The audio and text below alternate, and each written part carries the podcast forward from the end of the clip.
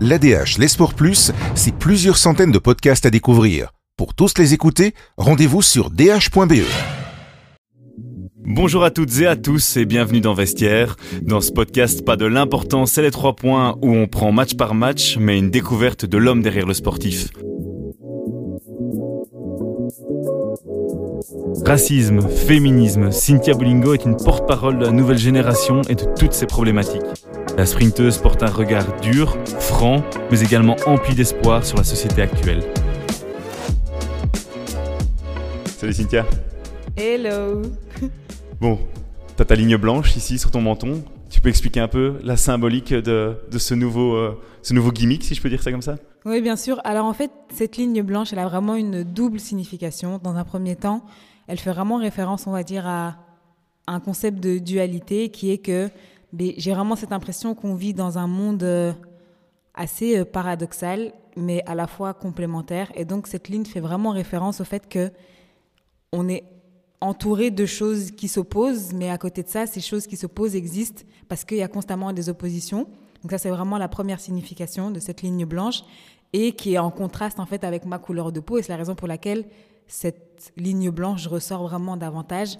Donc, comme j'ai dit, c'est vraiment pour mettre en avant en fait cette euh, complémentarité paradoxale à travers différents domaines, le noir, le blanc, euh, le jour, la nuit. Et c'est vraiment quelque chose euh, qui me parle. Et la deuxième signification que j'ai donnée à cette ligne, c'est vraiment cette idée de frontière, de limite, de devoir par moment faire l'effort d'aller vers l'autre, parce que je pense que surtout de nos jours, l'autre effraie euh, la société, les personnes qu'on ne connaît pas ou qu'on n'a pas l'habitude de voir nous effraient parce qu'elles ne sont pas comme nous. Et donc c'est vraiment cette idée de briser un peu la glace, de passer la frontière, mais c'est également cette idée de limite parce que je pense que même si des fois la société tente de nous, de nous confiner dans un certain domaine, je pense que nos propres limites, ce sont d'abord nous-mêmes qui nous les fixons.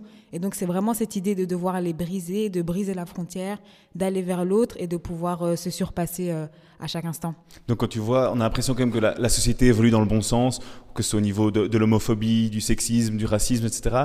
Mais toi, tu n'es pas encore contente du tout, on est loin de, du but que tu vas atteindre, toi. Non, non, clairement, mais je pense que le clivage est tellement important et le décalage tellement grand que malgré le fait qu'il y ait quelques avancées, que ce soit dans les différents domaines que tu viens de citer, il y a encore tellement de choses à faire qu'on ne peut pas, je trouve, se contenter du peu de choses qui a déjà euh, été mis en place.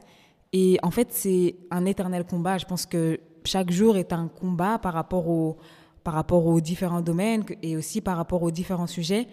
Et Ouais, je pense que voilà, la, la, la, lutte est encore, euh, est encore longue. C'est un truc qui te prend la tête, auquel tu penses beaucoup, toutes ces choses-là, c'est les, je veux dire l'injustice, les inégalités, c'est vraiment un truc qui, qui t'occupe le cerveau non-stop et, euh, et contre lequel tu as envie de te, battre, je veux dire, d'agir? Mais Je dirais quand même, après ça dépend vraiment euh, des périodes, mais c'est clair qu'à plusieurs reprises, j'ai déjà été mal à l'idée de devoir, on va dire, avoir une sorte de vision par rapport au monde dans lequel, dans lequel je vis et je ne suis pas toujours à l'aise avec les différentes choses qui se passent autour de moi. Et je pense qu'on n'est pas obligé de forcément analyser ce qui se passe à l'étranger, mais même des fois ici euh, en Belgique ou même des fois dans, dans, dans notre propre quartier. Et donc, euh, après, voilà, je ne suis pas non plus à l'extrême, mais c'est clair que ce sont vraiment des sujets qui me touchent énormément, auxquels je m'intéresse aussi, auxquels j'essaye aussi d'avoir vraiment des informations objectives et ne pas juste me baser sur, euh, sur euh, mes propres opinions qui seraient en fait basées sur des, choses beaucoup plus subjectives. Et donc, euh, oui, j'essaie vraiment de m'y intéresser pour pouvoir, mais quand j'ai l'occasion d'en parler, amener des faits et vraiment des, quelque chose de concret. C'est justement un truc qui gêne, ces gens qui parfois parlent sans, sans savoir. Toi, tu es quelqu'un qui va beaucoup se renseigner, qui va lire, écouter, euh, qui, va, qui va vraiment se, documenter pour, euh, pour avoir une opinion sérieuse, je vais dire, sur tous ces faits de société qui sont importants et desquels beaucoup de gens parlent sans, sans réfléchir parfois, en fait. Oui, exactement. J'essaye, euh, dans la mesure du possible, en fonction du sujet, et surtout quand le sujet m'intéresse, de, de vraiment essayer d'amasser un maximum d'informations objectives qui ont été euh, aussi euh, vérifiées, vraiment des, informations avérées. Parce que je pense que comme on est aussi dans une société où, après, c'est un peu à double tranchant, où il y a une surmédiatisation de pas mal de choses et une surcommunication, où maintenant on est à, l'ère où, en un clin d'œil, on peut avoir une information sur tout et n'importe quoi. Et je pense que le fait qu'on puisse avoir une information aussi rapidement, ben, ça prouve aussi que la source n'est pas toujours euh, très très fiable. Et donc moi, j'essaye vraiment de, toujours, euh, dans un premier temps, ben, avoir une hypothèse par rapport au sujet, et puis après, de discuter avec des personnes qui sont dans le domaine, et de, pour ensuite me forger mon, ma, ma propre, euh, mon propre opinion, et, euh, surtout ne pas tomber dans, les travers de, de, de, quelque chose d'un peu populiste, où c'est un peu le sens commun qui, qui, qui pense un peu de la même manière, et j'essaie toujours de me détacher un maximum de, de, de, de, ce qui a été dit et de l'opinion, on va dire, un peu commune. Éduquer, c'est la clé, selon toi? C'est un truc qui tient à cœur Éduquer les, les jeunes qui n'ont pas spécialement euh, la, la, chance de, de nombreux Belges, c'est leur faire comprendre que euh, ben voilà, il y, y, a des problématiques dans le monde et qu'il faut les, les, tacler intelligemment, si je peux, si je peux dire ça comme ça. Mais, et je pense que, aller, ce serait, euh, on va dire, non, pas déplacé, mais mon but n'est pas aller d'éduquer qui que ce soit. Je pense que dans un premier temps, il faudrait d'abord que je puisse m'éduquer moi-même avant de songer à éduquer euh, une quelconque personne. Mais je pense que voilà, on devrait peut-être faire l'effort des fois de, de s'attarder euh, davantage sur certaines, euh, certaines thématiques, mais surtout de s'intéresser vraiment aux faits, au fond, et d'essayer d'avoir de bonnes informations. Moi, c'est surtout ça qui, qui, qui, qui m'intéresse parce que à travers les réseaux sociaux, il y a tellement de, fake news qui sont véhiculées que du coup, je pense que la jeune génération enregistre aussi des informations qui sont vraiment fausses et qui, je pense, pourraient avoir un impact sur, sur la suite et sur leur manière de voir le monde. Et donc, euh, mais d'un autre côté, comment gérer ce surplus d'informations qui vient de, de, partout et nulle part, c'est encore, euh, encore un autre débat.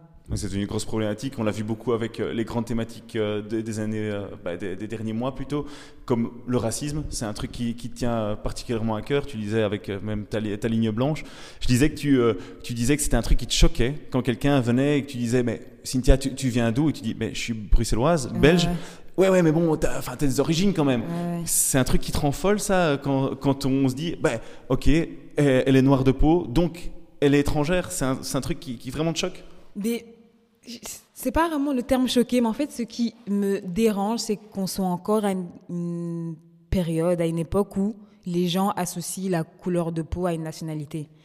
Pour eux, pour certaines personnes, c'est encore invraisemblable qu'une personne noire, qu'une personne euh, avec un teint très très mat, par exemple des personnes d'origine maghrébine, soit née en Belgique et que ces personnes et de facto la nationalité belge. Pour ces personnes, des fois, c'est vraiment un non-sens. Ce n'est pas possible que tu sois belge. Et donc, je me dis que derrière la question qui est posée, autant aller directement et demander à la personne quelles sont tes origines que de demander euh, de quelle nationalité tu es, d'où tu viens. La personne, ben, d'emblée, te dira qu'elle vient de Bruxelles car elle est belge.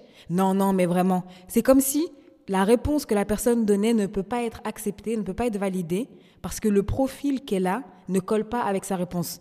Et que c'est l'interlocuteur qui t'oblige à répondre comme lui veut l'entendre. Et donc il y a vraiment, je trouve, quelque chose de malsain.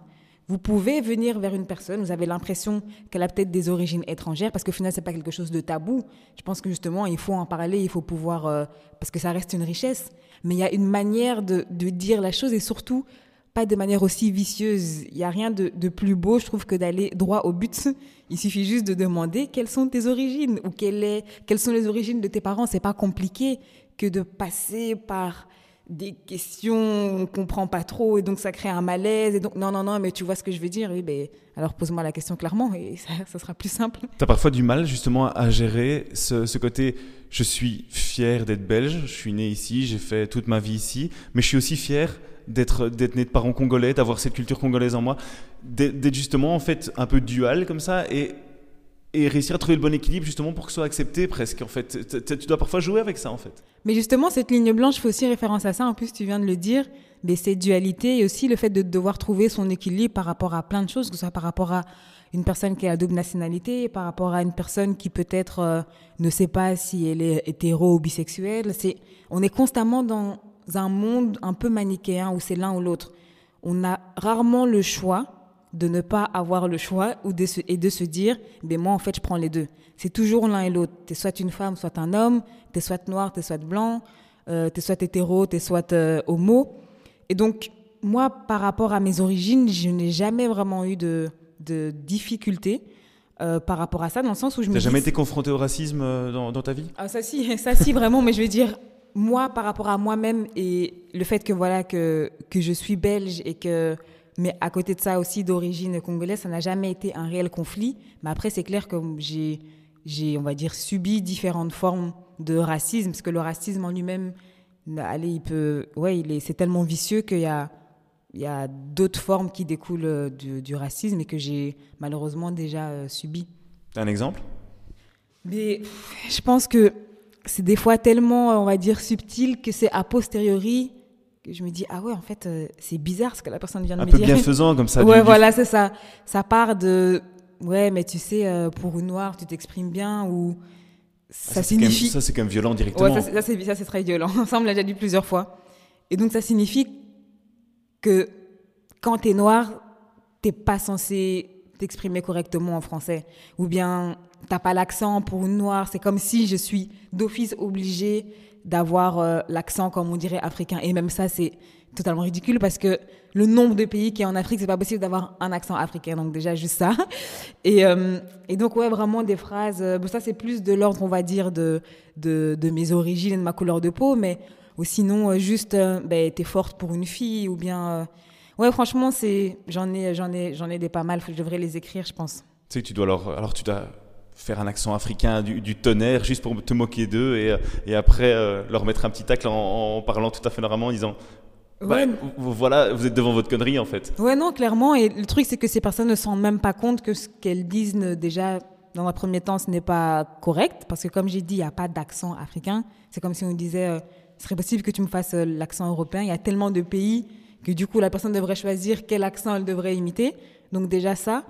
Et puis, ouais, c'est d'un ridicule que, en fait, la meilleure réponse, je pense, c'est de laisser l'autre dans son ridicule parce que c'est tellement un non-sens que je ne comprends même pas qu'à l'heure actuelle, il y a encore des personnes qui demandent de jouer euh, ou de faire l'accent africain ou de de- d'être étonnées quand des personnes de, bah, noires de peau n'aient pas, pas d'accent.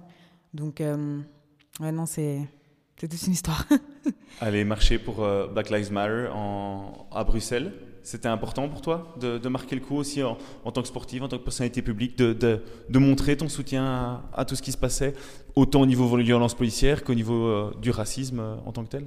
Oui, non, je pense que c'était vraiment important de le faire dans le sens où, ok, de base, le mouvement a vraiment été créé aux États-Unis où le contexte est totalement différent et donc on ne peut pas, entre guillemets, bêtement euh, transposer ce mouvement qui est bah, d'origine euh, américaine en Belgique parce que la situation est tellement différente, le contexte l'est également, que donc on a dû aussi un peu adapter, on va dire, ce, mouvement à notre réalité ici en Belgique. Euh, mais c'est clair que je, trouvais que c'était vraiment important de ben, déjà de participer à cette marche, que c'était l'une euh, des premières fois où voilà une manifestation aussi importante est organisée ici en Belgique pour vraiment mettre en avant les inégalités qui sont bah, qui sont qui sont commises envers euh, les, minorités, envers les, minorités racisées. Donc euh, donc non, pour moi c'était vraiment c'était vraiment important de d'y participer et surtout de mais qu'une manifestation de cette ampleur ait été euh, organisée, ce qui était rare et aussi vu le contexte. Donc moi c'était vraiment une un acte un peu euh, révolutionnaire et euh, revendicateur. Ça t'a fait certainement plus plaisir que ce soit à Bruxelles, ta ville. C'est euh, à quel point elle est importante pour toi cette ville, qui est aussi une ville multiculturelle, qui va peut-être, qui est peut-être un petit peu, euh, qui va de l'avant, je vais dire, en tout cas à ce, niveau-là. Est-ce que, ouais, ça compte plus que plus qu'autre chose? Tu seras toujours bruxelloise aussi un peu dans l'âme? Ah, Bruxelles, c'est ma vie. Bruxelles, c'est mon bébé. Non, franchement, Bruxelles. euh, en plus, j'ai déjà, je sais pas, si je dois j'ai eu l'occasion, mais j'ai déjà euh, habité en dehors de Bruxelles et j'étais nostalgique comme si limite je vivais à l'étranger. Non, franchement, Bruxelles, c'est vraiment ma ville. C'est, je sais pas comment l'expliquer, mais moi, le centre de Bruxelles, c'est vraiment, euh, c'est mon, c'est mon bébé. C'est, en fait, je m'y sens tellement bien que je me vois pour le moment pas vivre euh, autre part. Après, c'est juste que voilà, Bruxelles, c'est pas donné au niveau des, au niveau des logements, mais c'est clair que non, Bruxelles, c'est Bruxelles, c'est ma ville. Je ne serais pas expliquer le pourquoi du comment. Je pense qu'en fait, j'ai tellement de souvenirs à Bruxelles que, ouais, non, juste en parler, j'ai le sourire parce que, Bruxelles, c'est ma ville. Il y a un truc que tu kiffes particulièrement à Bruxelles ou alors un, lieu où tu es euh, encore plus chez toi qu'ailleurs? Mais j'aime beaucoup, beaucoup, beaucoup le centre-ville, vraiment, euh, les places des Marolles. Parce que. C'est chez toi. Hein. Ouais, ça c'est chez moi. vraiment, les Marolles, euh, j'aime énormément ce quartier. Et euh, ouais, je pense que c'est l'endroit où je, pour le moment, où je m'y sens, où je m'y sens le mieux. Et après, il y a plein d'autres, il y a plein d'autres endroits que j'aime énormément, dont les Beaux-Arts. Mais ouais, ce sont vraiment deux lieux que j'aime, que j'aime beaucoup. Et la Bourse aussi. En fait, tout Bruxelles, vraiment. En fait, Bruxelles, cette ville, c'est mon coup de cœur. Je reviens sur les inégalités, celles entre les hommes et les femmes. C'est aussi un combat que, que, tu, que tu mènes, que en tout cas tu veux tu mettre en avant. Tu te considères comme féministe? J'aime bien cette question. Euh, est-ce que je me considère comme féministe? Je pense que je me considère plus comme une personne qui tente tant bien que mal d'être engagée et d'être intéressée par différents sujets. Et les différents sujets et thématiques qui m'intéressent sont de toute façon liés. Parce que je pense qu'on ne peut pas... En fait, pour moi, le terme féministe, en tout cas en ce qui me concerne, je ne pense pas qu'il soit approprié au profil que je suis, parce qu'il y a tellement de thématiques qui, qui me touchent et pour lesquelles j'aimerais m'engager, que j'ai l'impression que ce terme m'enfermerait dans, dans un seul et unique combat. Or, on ne peut pas, par exemple, être féministe mais ne pas être interpellé par les différentes inégalités qui, sont, bah, qui découlent du racisme. Pour moi, c'est vraiment un non-sens. On ne peut pas être antiraciste, mais à côté de ça, ne pas euh, s'intéresser euh, aux, différentes formes de sexisme et aussi au fait que les femmes, à l'heure actuelle, ne sont pas encore considérées euh, à leur juste valeur. Donc, pour moi, ces différentes thématiques sont vraiment liées et comme je le dis, elles ont, elles ont un lien. Ces différentes thématiques se tirent vers le bas et on ne peut pas défendre l'un sans défendre l'autre. Donc pour moi, ça va de pair. Mais je ne me place pas en tant que féminisme, parce que déjà le féminisme en lui-même, en tout cas comme on l'entend, le féminisme mainstream qui est pour le moment, c'est celui qui a le plus de succès, je ne me retrouve pas forcément dedans. En quoi, par exemple? Qu'est-ce qu'il y a, y a dans, ce, dans, ce, féminisme mainstream que tu n'aimes pas? Mais parce que pour moi, il n'englobe pas toutes les revendications liées aux femmes. Je, rares sont les femmes du féminisme mainstream qui vont, par exemple, parler de la problématique, même si je n'aime pas, je n'aime pas engager ça de cette manière, mais c'est parce que les gens en ont fait une problématique, la problématique du voile. Ça, c'est quelque chose qui est peu abordé par le féminisme mainstream. Ce sont souvent, du coup, le féminisme, qu'on va dire, euh, les euh, afro-féministes ou bien euh, les musulmans féministes, mais c'est pas quelque chose qui fait partie intégrante de, euh, des problématiques du féminisme mainstream. Donc déjà juste ça. Et aussi les différentes inégalités où lorsqu'une femme qui est noire et qui, on va dire, cumule différentes formes de discrimination, donc qui est vraiment dans ce concept d'intersectionnalité, mais une fois de plus, je ne le retrouve pas dans ce féminisme mainstream. Je trouve que qu'il est limité. Mais après, c'est, il évolue. Hein. Je n'ai pas vu dans la mare, mais est-ce qu'il n'est pas, c'est pas un féminisme un peu blanc? Non, oui, c'est ça. C'est, c'est, c'est vraiment ce qu'on appelle ce féminisme mainstream. C'est que, il, comme je l'ai dit, il, ne, il n'englobe pas, pour moi, toutes les revendications qui sont liées à la femme. Ça reste encore, je trouve, quelque chose de polarisé, quelque chose de séparé, où d'un côté, nous avons une catégorie euh, blanche qui fait partie de la majorité, qui est relativement bien lotie, qui, fait partie d'une certaine classe sociale, euh, et qui donc, les revendications qu'elle met en avant ne sont pas la réalité, ne reflètent pas la réalité des autres revendications qui sont mises en avant par ce qu'on va appeler l'afroféminisme ou le musulman féminisme. Et je trouve même que ce soit, je trouve même euh, dommage que dans un même combat, il y ait une sorte de, de division et de polarisation dans, dans, au final, une thématique qui est censée toucher toutes les femmes, peu importe. rassembler, en fait. Exactement. Dans ton sport, C'est comment justement? Est-ce que tu sens encore qu'il y a une, grosse différence entre hommes et femmes dans, le traitement par les fédés, par les sponsors? Il y, a, il y a, encore une, vraie différence? Je trouve que dans mon sport, donc l'athlétisme, qui est un sport euh, mélangé, qui est un sport mixte, je, n'ai pas, on va dire, ce n'est pas que je n'ai pas à me plaindre, ce n'est pas ça, mais c'est que le rapport est totalement différent car c'est un sport où on est mélangé, les hommes et les femmes sont constamment en contact. Donc, comme je l'ai dit, le rapport est vraiment totalement différent. Après, je pense que c'est plus des fois dans la manière d'aborder la chose et des phrases que certaines personnes vont dire. Et j'ose espérer que ces personnes ne se rendent pas, ne se rendent pas compte de la lourdeur de leurs phrases, mais des phrases telles que courir comme une fille. Ça, c'est, on l'entend encore euh, euh, euh, aujourd'hui, en 2021, ou bien des phrases telles que euh, bah ouais, c'est une fois de plus démarrer comme une fille, euh, courir comme une fille. Si tu te fais battre comme une, si tu te fais battre comme une fille, on est encore dans cette idée de courir comme une fille, c'est courir avec les bras ballants et hein, crier en même temps. Donc c'est encore très non, mais c'est vrai, mais c'est encore très cliché. Ouais, voilà, c'est encore très cliché. Mais en tout cas, dans, dans mon sport, je, je, je n'ai pas encore été directement confrontée à une forme vraiment de, de sexisme ou de, ou de racisme. Je, mais je, je, parle vraiment en ma personne. Peut-être que d'autres personnes ont, ont eu, euh, ont eu d'autres aventures et une autre expérience, mais en ce qui me concerne, je, je n'ai pas encore été frappée par ça ou non, en tout cas, ça ne m'a pas, ça ne m'a pas choqué. Et pour trouver des sponsors, pour, euh, pour être financé, pour, pour, euh, bah, pour faire ton sport, est-ce que c'est, c'est plus difficile ou pas? En tant que femme ou en tant que noire? Ou les deux? Bah, Les deux, tant qu'à faire. en fait, je, je pense que répondre à cette question, je ne sais pas vraiment parce que je devrais une fois de plus pouvoir analyser et peut-être faire l'expérience de prendre un profil totalement différent du mien, euh, postuler entre guillemets chez le même sponsor et voir ce que la personne et voir ce que le sponsor répondrait. Tu as de quoi comparer parce que as, sur la même discipline, tu as des hommes avec avec euh, les Tornadoes, tu as des filles avec Anoclas, avec Camilos donc euh, qui sont qui sont elles blanches. Donc tu as de quoi comparer. Il y a moyen de faire une belle étude là, je pense. Non, ouais, c'est sûr, mais je pense que comme l'athlétisme, ça reste quand même euh, un sport de chiffres et de performance.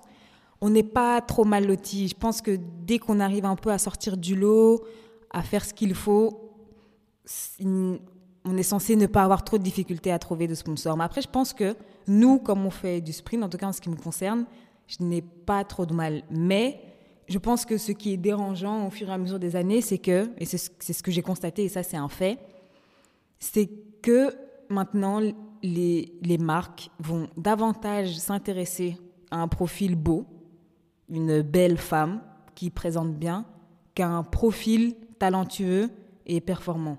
Ça, c'est une dérive des réseaux sociaux aussi, parce que vous êtes affiché, affiché, et euh, ouais, on, paye pour les belles gueules, en fait. Exactement, on paye pour les belles gueules, et tu auras beau faire des, des, des, résultats extraordinaires euh, sportivement parlant, mais si ton visage, si ta beauté à toi, parce que sincèrement, pour moi, toute personne, tout, tout le monde est beau ou belle, euh, si ton visage ne, ne rentre pas dans le moule de, de, de beauté que cette société a créé, ben franchement, ça va être compliqué de trouver des sponsors et y a, les, faits sont là. Il y a énormément d'athlètes, hommes ou femmes, qui ont des sponsors parce que, parce que ces personnes, en fait, sont considérées comme belles. C'est pas compliqué, mais qui, au niveau des performances, ne sont pas forcément extraordinaires. Et euh, à contrario, on va voir d'autres personnes qui, elles, performent énormément, mais comme elles ne rentrent pas dans ce modèle de beauté qui est véhiculé, euh, elles ont vraiment du mal à trouver, à trouver des sponsors.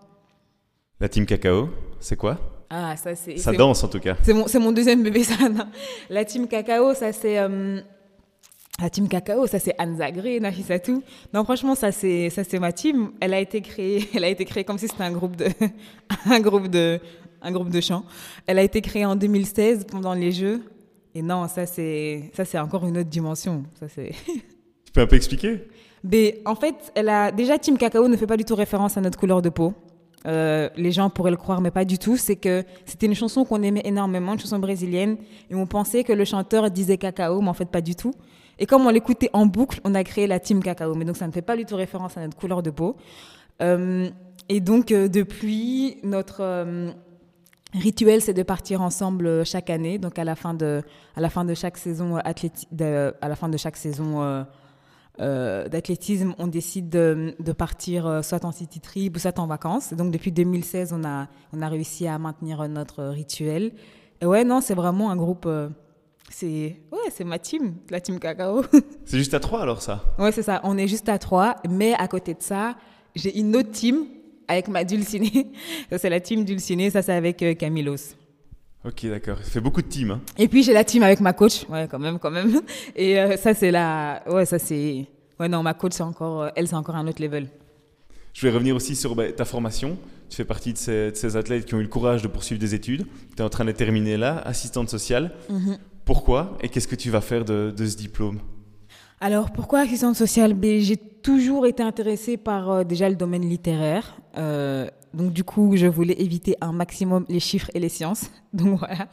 Et euh, non, j'ai vraiment toujours été intéressée par euh, les sciences sociales. Et euh, à travers ces études, j'ai vraiment pu justement retrouver, bah, retrouver ce domaine de sciences sociales qui touche aussi un peu à tout. Et après ma carrière, par contre, je ne sais pas du tout comment je m'en servirais, si je travaillerais directement dans ce domaine-là ou pas. Mais euh, au moins, j'aurai mon diplôme et j'aurai toujours le choix de, de, de, de changer de, direction, de me diriger vers ce domaine ou pas. Mais au moins, je l'aurai et j'aurai déjà euh, acquis quand même pas mal de, de connaissances dans ce domaine-là. Et je pense que de toute façon, ça m'aidera euh, pour la suite. Tu peux un peu parler de ton projet Give and Take que tu vas, que tu vas mettre en place, qui est lié justement à ta formation, lié à, un- à une bonne action aussi. C'est, c'est, bah voilà, qu'est-ce que tu veux vraiment mettre en place? Mais à travers en fait cette action, c'est vraiment l'idée de, de, de joindre déjà les deux, euh, allez, les deux on va dire, thématiques qui, qui me touchent toujours euh, depuis, enfin qui me touchent énormément depuis quand même pas mal d'années, donc qui sont déjà euh, thématiques liées aux demandeurs d'asile et aux réfugiés. Et l'autre, c'est, ce sont les enfants, les orphelins. Et donc l'idée, c'est vraiment de pouvoir créer une sorte de, de projet commun avec les deux à travers les Jeux Olympiques. Et je ne voulais pas, entre guillemets, bêtement euh, aller sur place et me présenter, et surtout que me présenter en tant que qui, et que je trouvais ça pas intéressant et en plus en fait ça ne me ressemble pas. Que Ah, Tu voulais agir, toi. Exactement, voilà, c'est ça, ça ne me ressemblait pas du tout. Et donc, euh, à travers cette action, je pense que ce qui, pourrait être- ce qui va être intéressant, c'est vraiment de pouvoir mettre en fait ces personnes en avant, de vraiment pouvoir euh, que ces personnes puissent être en fait sous les feux des projecteurs, comme nous nous le serons lors des Jeux Olympiques. Et donc, en fait, ce seront leurs Jeux Olympiques à eux.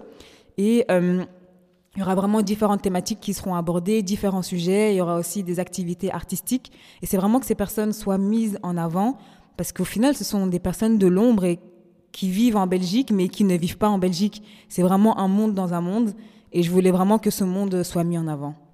Une personne proche de toi m'a dit Cynthia veut toujours rendre ce qu'elle a reçu. C'est ça qui te résume le mieux, peut-être? J'ai envie de savoir c'est qui qui a dit ça? Je te le dirai pas. Euh, oh. Euh, bon, je vais faire, arrêter de faire la fausse modeste, mais euh, je vois ce que la personne veut dire. En fait, j'ai toujours voulu être euh, reconnaissante et j'ai toujours voulu être reconnaissante par rapport à plein de choses, par rapport déjà au fait d'être, le fait que je sois si bien entourée. Vraiment, j'ai vraiment une chance énorme d'avoir les amis que j'ai, d'avoir la famille que j'ai, d'avoir les personnes bienveillantes que j'ai pu rencontrer euh, tout au long de ma carrière, tout au long de mon parcours. Et ça, franchement, je remercie le bon Dieu, euh, l'univers pour ces choses. euh, enfin, ces personnes ne sont pas des choses, mais pour ces personnes qui sont, qui sont dans ma vie. Et donc, d'une manière ou d'une autre, j'essaie à chaque fois de le rendre, mais pas de manière directe, mais ça, à travers des remerciements, à travers des posts, ce sont des bêtes choses, mais en fait, je me dis que c'est même pas que je rends. pour moi, c'est logique. C'est pas un devoir, mais ça, ça coule de source. En fait, je me dis que j'ai tellement de chance d'être si bien entourée que je me dois de le partager au monde et de faire en sorte de moi aussi pouvoir faire quelque chose de bien dans ce monde. Mais bien évidemment, avec les moyens que j'ai en, entre guillemets en toute modestie, parce que je dis, euh, allez, ouais, vraiment en toute modestie, parce qu'au final, je suis pas grand chose. Je suis vraiment qu'une qu'une petite goutte. Mais, euh, mais voilà, je me dis qu'il faut bien commencer quelque part et que moi, j'ai de la chance d'être là où je suis, de faire ce que je suis, de faire ce que je fais, pardon, et d'être bien entourée. Donc voilà, j'essaye de le rendre d'une manière ou d'une autre. Mais comme je le dis, pas de manière directe, mais c'est surtout, je trouve, à travers euh, des remerciements qu'à travers des actions. Je vais passer un truc plus rigolo parce que j'en vais croire que tu es uniquement une militante hyper sérieuse, mais tu es quand même une fille, une fille fun aussi. On, on- on m'a dit que tu as failli lancer une chaîne euh, YouTube de cuisine, c'est vrai? Euh, ben, du coup, je sais pas qui t'a dit ça, mais non, parce que j'ai jamais fait ça. Jamais. En tout cas, tu es une cuisinière et que tu voulais poster en tout cas ce que tu faisais. Ouais, voilà, c'est vrai. En fait, j'aime bien cuisiner. Et à un moment donné, je voulais euh, poster. Mais euh, flemme, vraiment. Flemme de chez flemme. Et donc, il y a eu toute une période où vraiment, euh, je sais pas quelle mouche m'a piqué, mais je cuisinais tout le temps, tout le temps, tout le temps. Et donc, je faisais des posts, euh, enfin, pas des posts, mais des stories plutôt, de, euh, de mes super plats. Mais là, euh, je t'avoue que ces derniers temps, ces derniers temps, ça fait vraiment longtemps que je n'ai plus été très, très, très active dans ce domaine-là et très créative. Mais c'est clair que ouais, la, la cuisine est un domaine qui m'intéresse. Tu as aussi un frère qui est, qui est sportif, qui veut devenir footballeur pro? Ouais. Il est en passe de le, de le faire, t'y crois? Mais moi, sincèrement, je dis à chaque fois que la seule personne qui peut te dire que c'est mort et que tu n'y arriveras pas, ben, c'est toi-même. Mais que il faut vraiment essayer de faire abstraction euh, au, dire euh, des gens externes. Et moi, sincèrement, j'y crois à 3000%. Je le soutiens à 3000%, comme lui me soutient dans, dans ma carrière. Et j'espère sincèrement qu'il atteindra ses objectifs et que s'il ne les atteint pas, qu'il aura de toute façon de, de, de projets tout aussi beaux qui, qui lui permettront bah, voilà, de passer à autre chose et qui, qui sera une sorte de leitmotiv pour lui dans, dans la vie de tous les jours. Il joue où pour le moment? Durbuy. Et euh, j'ai vu aussi que tu étais fan de photographie Ah et de littérature. Ah ouais. Sais nous citer un petit peu bah, des, des artistes que tu apprécies, des, des- des auteurs, des autrices? Mais déjà dans la photographie, moi c'est euh, Gordon Parks. C'est vraiment un photographe, mais juste extraordinaire. Ses photos sont magnifiques. Et il prenait énormément de clichés en noir et blanc.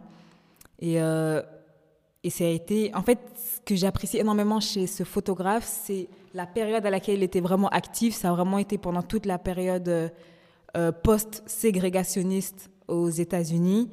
Et. euh, ces photos sont tellement parlantes que lorsqu'on connaît l'histoire un peu des États-Unis et tout son déroulement, ces photos sont en fait sont d'une beauté juste euh, inouïe. Vraiment, je trouve que ces photos sont vraiment magnifiques.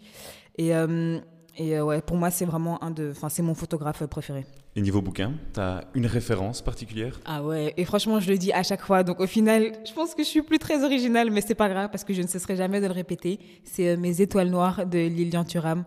Franchement, ce livre, c'est c'est une pépite. C'est une pépite parce que la période à laquelle j'ai commencé à le lire, j'avais 18 ans. C'est une amie qui me l'avait offert pour mes 18 ans. Et je me rappelle que quelques mois avant, moi-même, je m'étais placé des limites par rapport au, au style de livre que je lisais. Il fallait pas que ça dépasse 150 pages. Parce que j'étais persuadée qu'au-delà de 150 pages, j'allais pas pouvoir terminer le livre. Et ce livre fait à peu près 400 pages. Donc quand je l'ai reçu, je me suis dit, my God, comment je vais faire pour le terminer? Je crois que je terminerai peut-être l'année prochaine, si Dieu le veut. Et ça a été tellement... En fait, ce livre a changé ma vie que je me suis dit, mais ce livre, c'est... J'ai même pas les mots en fait pour décrire, mais ce livre pour moi c'était le livre de l'année. Il est tellement bien écrit, tellement. En plus, le fait que, que ça a été écrit par un footballeur, par aussi, il a en fait aussi cassé les clichés, je trouve, Lilian Thuram, parce que voilà, en dehors du fait que ça a été un footballeur extraordinaire, c'est aussi un activiste, c'est aussi quelqu'un de très très très engagé et il a aussi une très belle plume. Donc son livre pour moi, c'est ça reste ma référence euh, presque dix ans dix ans après et c'est vraiment plus que maintenant j'ai 28 ans, j'en avais 18 donc presque dix ans après ça reste euh, le livre qui, qui m'a marqué. Dernière petite chose, question traditionnelle, tu te mets combien sur 10 pour ton interview? Waouh. Mais sincèrement, j'hésite entre 12 ou 13 sur 10 non, je rigole. Non, euh, euh, C'était pour à l'école ça. Ouais, c'est ça. Non, euh, sur 10 pour mon interview, je pense que. Ouais, mais. Après, moi, je suis sévère avec moi-même. Je vais me mettre 7. 7 sur 10. C'est Cynthia. De rien.